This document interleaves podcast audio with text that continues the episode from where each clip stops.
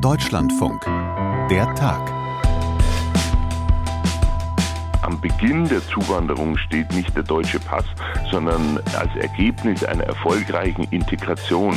Und dass jetzt auch zum Beispiel bei den Deutschkenntnissen für Senioren Abstriche gemacht werden sollen, das bedeutet ja nur, den deutschen Pass, also jemanden auch, der noch gar nicht so lange da ist, in die Hand zu drücken. Und dann soll er nicht einmal mehr Deutsch sprechen können müssen.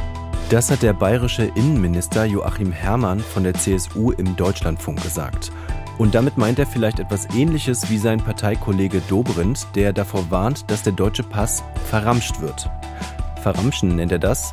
Und damit spielt er darauf an, dass die Bundesregierung aktuell plant, die Einbürgerung schneller und unkomplizierter zu machen. Und Teil dieses Plans ist auch, bei älteren Menschen, also den Menschen der Gastarbeitergeneration, Hürden wie den Wissenstest und den Sprachnachweis wegfallen zu lassen.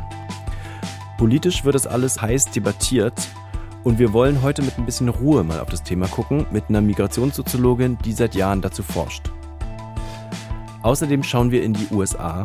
Da wurde im Juni das Grundsatzurteil zum Schwangerschaftsabbruch Roe v. Wade, also Roe gegen Wade aus dem Jahr 1973 aufgehoben. Jetzt dürfen die einzelnen Bundesstaaten selbst entscheiden, ob sie die Abtreibung erlauben oder verbieten. Und jetzt ist die Frage, was machen jetzt eigentlich die einzelnen Bundesstaaten damit und was macht das Thema mit der amerikanischen Gesellschaft? Darüber spreche ich gleich mit unserer Korrespondentin in den USA, Doris Simon. Und falls Sie sich wundern, warum hier eine neue Stimme zu Ihnen spricht, ich bin Markus Wolf und ich bin heute Gastmoderator bei der Tag. Hallo. Arbeitskräfte wurde gerufen, unsere deutsche Freunde, aber Menschen sind gekommen, unsere deutsche Freunde nicht Maschinen, sondern Menschen. Aber Menschen sind gekommen, unsere deutsche Freunde, Freunde. Freunde. Das singt der deutsch-türkische Musiker Atta Canani in seinem Song Deutsche Freunde. Das Lied ist von 1978. Atta Canani fordert mit seinem Song im Prinzip die deutsche Gesellschaft, die deutschen Freunde auf, sich mal ehrlich zu machen darüber, dass Deutschland ein Einwanderungsland ist und bleiben wird. Und das war wohlgemerkt schon 1978. Jetzt gibt es in letzter Zeit, 44 Jahre nach Jananis Lied, wieder eine Debatte um die Integration und vor allem um die Einbürgerung, sowohl für diese Gastarbeitergeneration, die schon lange hier lebt, als auch für die Menschen, die jetzt erst ins Land gekommen sind. Die Ampelkoalition hat noch im alten Jahr mehrere Projekte vorgestellt, eins zur Fachkräftezuwanderung, aber auch neue Regelungen, mit denen die Einbürgerung in Deutschland leichter werden soll. Und da gab es dann eine große Debatte und in dieser Debatte schwingt dann oft sofort mit, ob man sich die Einbürgerung eigentlich erst verdienen muss. Ich will jetzt mal mit etwas Abstand über diese Frage sprechen mit einer Expertin, mit Manuela Boyadjiev. Sie ist Professorin für Migrationssoziologie an der Humboldt-Uni in Berlin. Ja, vielen Dank für die Einladung ähm, zu diesem Podcast. Frau Boyadjew, Sie beschäftigen sich ja schon länger mit dieser Frage um Staatsbürgerschaft und Migration. Wie nehmen Sie denn diese Debatte um die Einbürgerung aktuell wahr? Die Debatte ist, wenn man sich länger damit befasst hat, nicht sehr überraschend. Man hat so das Gefühl, drücken auf die Knöpfe, auf die Sie sonst auch drücken und sagen eigentlich nicht sehr viel Neues. Also die einen sagen, eigentlich geht es doch gar nicht um Rechte, es muss doch um Integration gehen. Und die anderen sagen, naja, wir brauchen ein bisschen mehr Demokratie und ein bisschen mehr Zugang zu staatsbürgerschaftlichen Rechten. Also das ist, wenn man so will, ein Schaustück, das wir seit vielen Jahrzehnten in diesem, in diesem Land beobachten und zunehmend seit eben 20 Jahren, als 2000 die rot-grüne Regierung das Staatsbürgerschaftsrecht novelliert hat und damit entscheidende Verbesserungen umgesetzt hat und natürlich auch angetreten war, um überhaupt aus der Tatsache, dass Deutschland ein Einwanderungsland ist, auch nominell ein Einwanderungsland zu machen. Also hat sich da aus Ihrer Sicht die Debatte auch ein bisschen verschoben seit den 2000ern, als Rot-Grün das verändert hat und diesen Aspekt von Abstammungsprinzip, den es ja lange gab in Deutschland, in der Einbürgerungsdebatte oder der Staatsbürgerschaftsdebatte, dass der so ein bisschen weggefallen ist und jetzt andere Sachen in den Vordergrund treten? Die Debatten sind ein bisschen anders, aber ich finde, es lohnt sich nochmal 20 Jahre zurückzugehen und sich nochmal in Erinnerung zu rufen, was damals passiert ist. Damals hat die rot-grüne Regierung mit einer Novelle des ähm, Staatsbürgerschaftsrechts versucht, Fakten zu schaffen für ein Einwanderungsland. Und daraufhin hat die CDU damals unter der Führung des damaligen Ministerpräsidenten von Hessen, Roland Koch, eine Kampagne gestartet, die hieß Integration statt doppelte Staatsbürgerschaft. Und das war damals interessant, weil nämlich die, die Regierung quasi auf die Straße, also damals die hessische Regierung auf die Straße ging und begann, die Staatsbürgerschaft quasi per Unterschrift oder die Veränderung der Staatsbürgerschaft per Unterschrift der Bürgerinnen und Bürger zu verhindern. Und interessant daran war, dass Leute tatsächlich auch an diese Stände zum Teil gekommen sind und gesagt haben, wo kann ich hier gegen Ausländer unterschreiben? Und ähm, die haben sofort verstanden, dass es darum ging, dass diese Demokratisierung etwas ist, was im Grundprinzip die bisherige Logik des Staatsbürgerschaftsrechts, das sich durch ein Blutsrecht vererbt, eben aufgeweicht wird. Und diese Kampagne war aber damals relativ erfolgreich und es setzte sich tatsächlich in hohem Maße dieses Prinzip der Integration durch.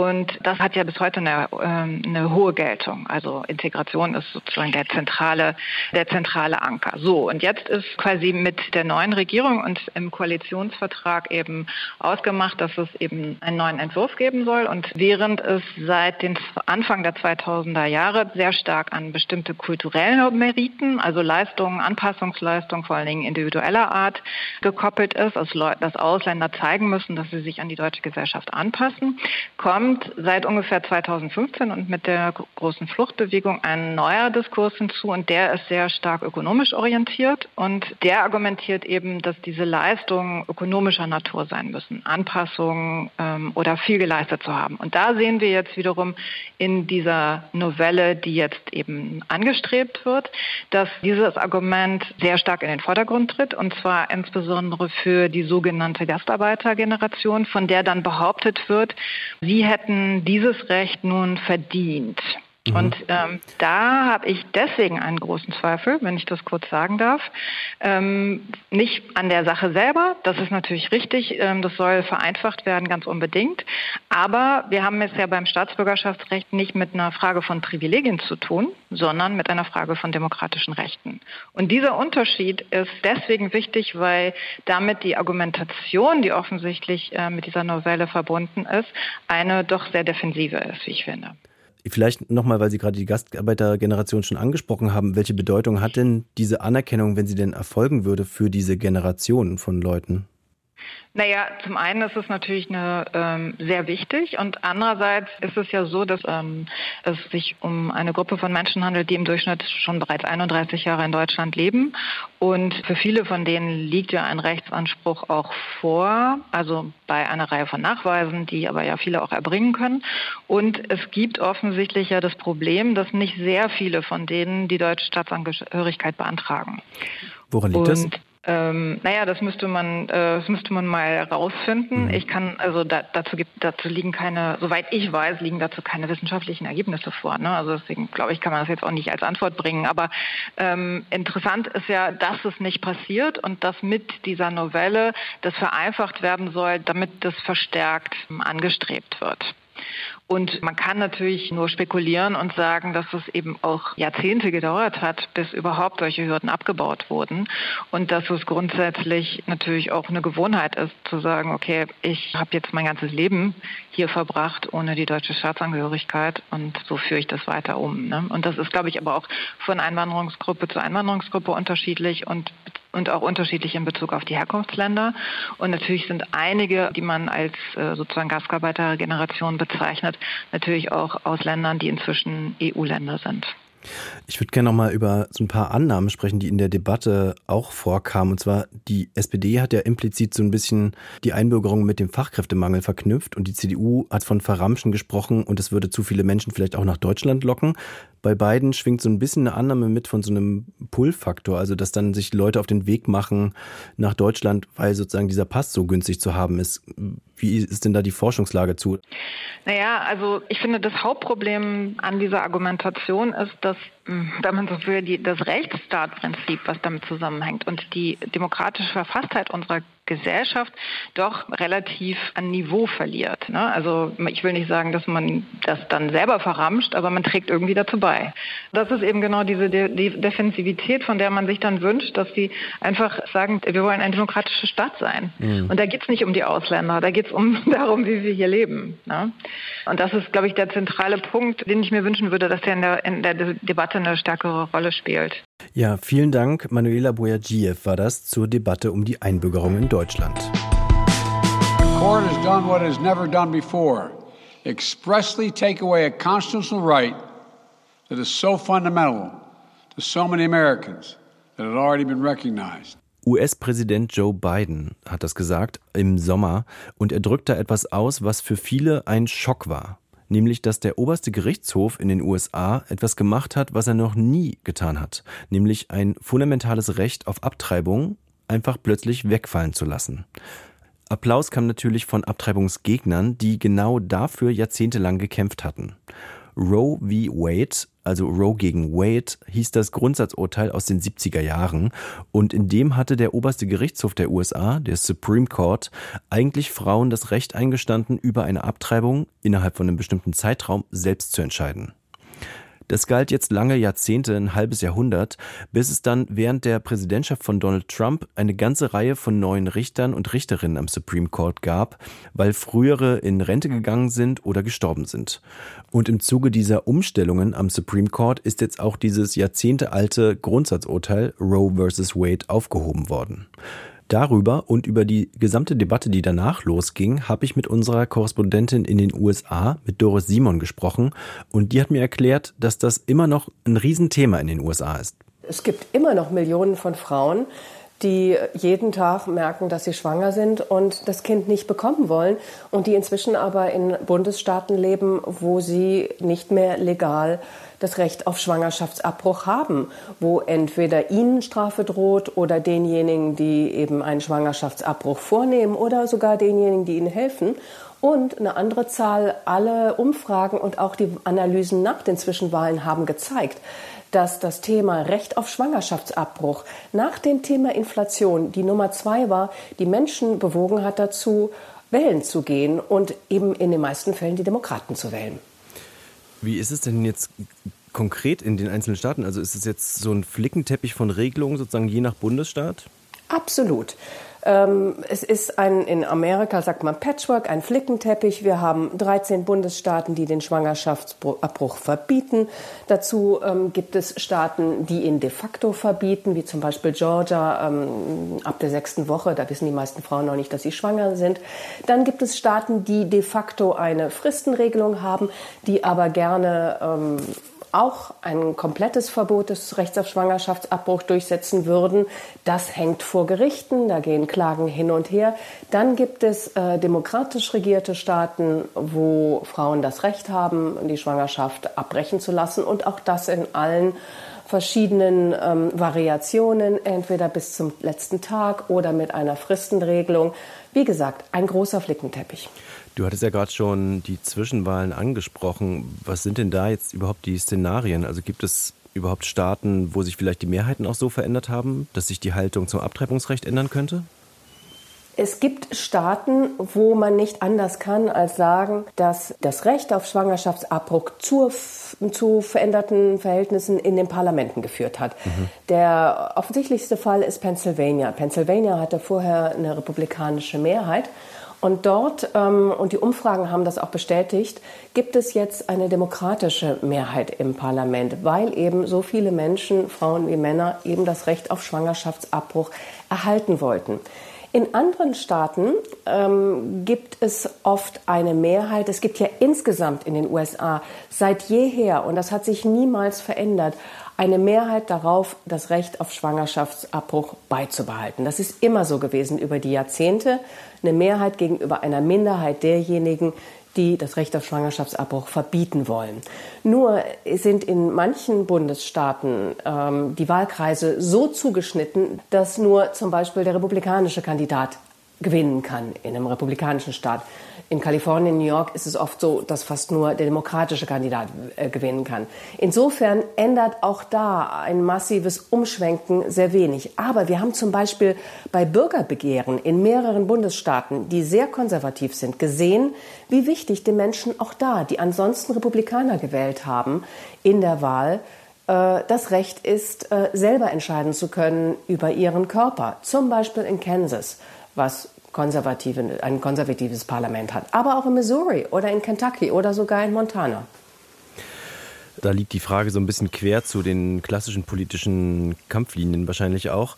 Was heißt es denn jetzt für Frauen in denjenigen Staaten, die einen Schwangerschaftsabbruch jetzt verbieten? Also können die das noch irgendwo machen lassen? Können die einfach in einen anderen Staat fahren, um es dann durchführen zu lassen?